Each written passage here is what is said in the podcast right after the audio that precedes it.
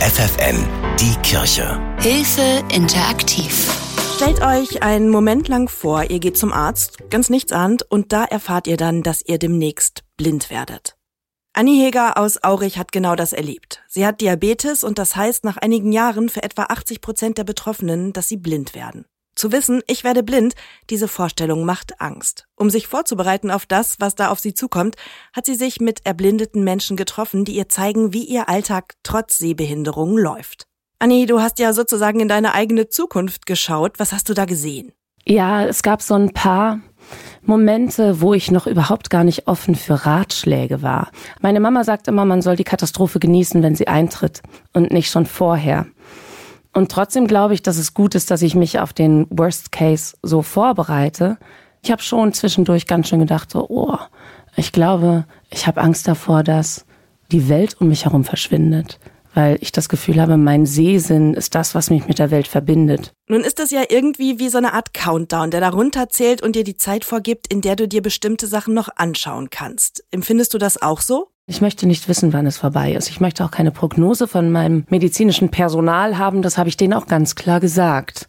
Ich möchte nicht durch die Welt laufen und denken, das muss ich noch gesehen haben, bevor es soweit ist. Und ich möchte auch nicht so eine Bucketlist abarbeiten, so nochmal Taj Mahal sehen. Nee, ich möchte einfach nur leben. Wär's dir denn lieber gewesen, einfach irgendwann blind zu werden, ohne das vorher zu wissen? Nein. ich möchte ich merke gerade, wie gut das für mich ist. Ich bin ein Mensch, der sich gerne auf Dinge vorbereitet. Und ich finde, Wissen ist Macht. Und je mehr ich jetzt schon lerne und darüber weiß und kann, umso eher habe ich das Gefühl, da besser durchzukommen. Hilfsmittel spielen für Blinde eine große Rolle, um im Alltag klarzukommen. Wie Anni sich in Zukunft durch die Stadt bewegen kann, das hat sie jetzt schon mal mit Mobilitätstrainerin Laura Wettber in Hameln ausprobiert. Vorweg sei gesagt, ja. Es ist eine Augenbinde. Das ist die einfachste Möglichkeit, jemanden blind zu machen. Mhm. Aber Blindheit bedeutet Vielfältigkeit. Das heißt, dass jemand wirklich schwarzblind ist. Ne? Das ist aber vielleicht sogar der seltene Fall. Vielleicht kann jemand noch so mit dem Handy lesen. Vielleicht kann jemand noch Umrisse erkennen. Aber da es die einfachste Art ist, machen wir dich jetzt quasi so blind. Ich bin bereit für den Stock. Okay, ich zeige dir einmal die Haltung. Ja? ja? Zeigefinger lang ausgestreckt, Daumen liegt oben auf, anderen Finger sind quasi von unten stabilisieren ein bisschen. Genau. Man sagt so Handbreite vom Körper. Alles klar. Wenn du an ein Hindernis stößt, sollte er sich im besten Fall nach oben hin aufstellen. Ja? Ah, ja. So nicht in deinen Bauch gerammt mhm. werden, sondern nach oben hin ja. soll er sich aufstellen. Wollen wir? Bereit? Ja. Hier würde ich dich jetzt einfach so, wie du jetzt ausgerichtet bist, so ein bisschen mal gehen lassen, wieder frei. Das ist jetzt die Häuserwand. Oh. Und die kann dir aber auch, wenn du jetzt, sage ich mal... Wegweisend. Ja, richtig. Oh. Hier ist aber Action jetzt. Hier ist Action? Was ist das? Was könnte das sein? Kopfsteinpflaster einfach ja. nur? Okay. Also so schön Kopfsteinpflaster auch ist und eine Bewahrung vom Stadtbild, mhm. ist es für erblindete Menschen mit Langstock nicht unbedingt so hilfreich, oder? Genau. Es gibt dann letztendlich auch da eine Technik. So sind die Menschen, als sich die Spitze vorne noch nicht so schön gedreht ja. hat, sind die blinden Menschen mit einer Tipptechnik durch die Welt gegangen. Mhm. Das heißt, Tipp links, Tipp rechts. So. Ja. Yeah.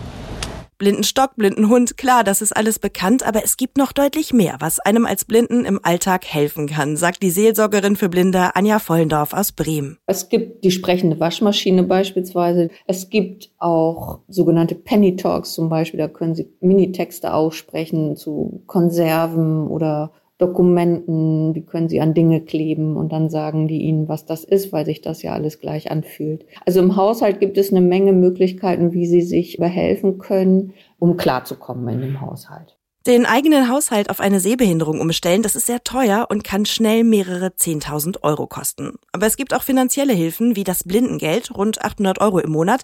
Aber das ist nicht alles. Das ist hier in Bremen auch das sogenannte Landespflegegeld. Das sind hier in Bremen 474 Euro 17 Cent monatlich. In Niedersachsen sind es 410 Euro. Dieses Geld ist als Nachteilsausgleich gedacht. Also das kriegen Sie unabhängig von dem, was Sie sonst verdienen oder was Sie an Vermögen haben.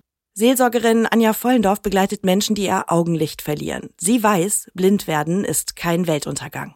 Nein, der Weltuntergang ist es wirklich nicht. Aber ich kann die Angst verstehen, weil es natürlich bedrohlich ist. Aber wenn sie gut begleitet sind, dann ist es möglich, das eben auch im Alltag durch die Hilfsmittel auszugleichen und ein Stück weit sehr gut zurechtzukommen. Ich kenne schwarzblinde Menschen, die sagen, sie möchten gar nicht mehr sehen, weil sie kennen das gar nicht anders. Plötzlich blind. Diese Diagnose hat auch Andreas Schranowski bekommen. Er ist Pastor in Hildesheim und jetzt tatsächlich blind. Alles kein Problem, sagt er, nur manchmal ein bisschen anders.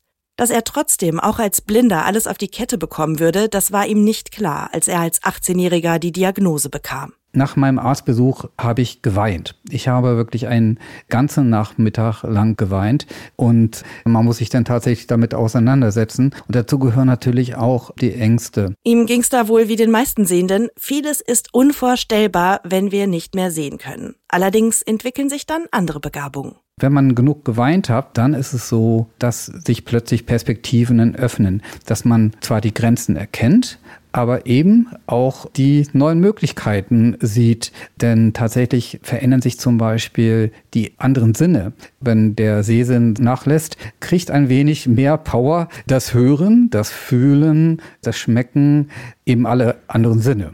Und wo die eigenen Sinne nicht mehr reichen, da weiß er sich anders zu helfen. Ein schönes Problem am Morgen jedes Tages, was ziehe ich an? Ich helfe mir manchmal dann mit meinem Handy, indem ich die Farben mir sagen lasse. Das heißt, ich halte meine Kamera meines Handys äh, auf meine Pullover, meine Hemden und meine Anzüge und dann bekomme ich ein Audiofeedback über die Farbe.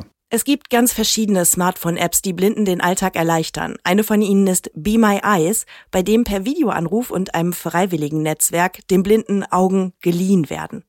4,5 Millionen Menschen weltweit sind als freiwillige Augen registriert und helfen spontan dabei, Texte zu lesen oder etwas in einer unbekannten Umgebung zu finden.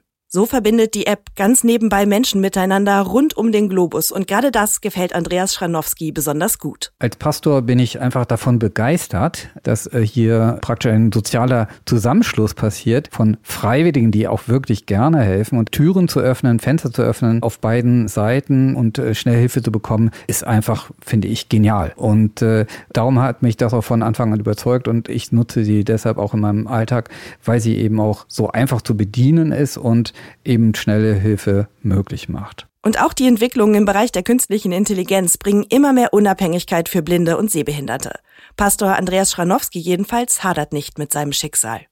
Ich möchte das nicht glorifizieren. Der Verlust eines Sinnes ist ein Verlust. Aber, das möchte ich auch sagen, ich kann mir im Moment mein Leben gar nicht mehr anders vorstellen. Und es gibt einfach Grenzen, aber es gibt so ähm, eine innere große Zufriedenheit. Pastor Andreas Schranowski aus Hildesheim kommt mit seiner Blindheit super zurecht, auch wenn er das am Anfang nicht gedacht hätte. Mehr Infos zum Thema Sehbehinderung und Blindheit gibt's bei unseren Diakonie-Experten. Hilfe at hilfe-interaktiv.de Die Kirche bei FFN.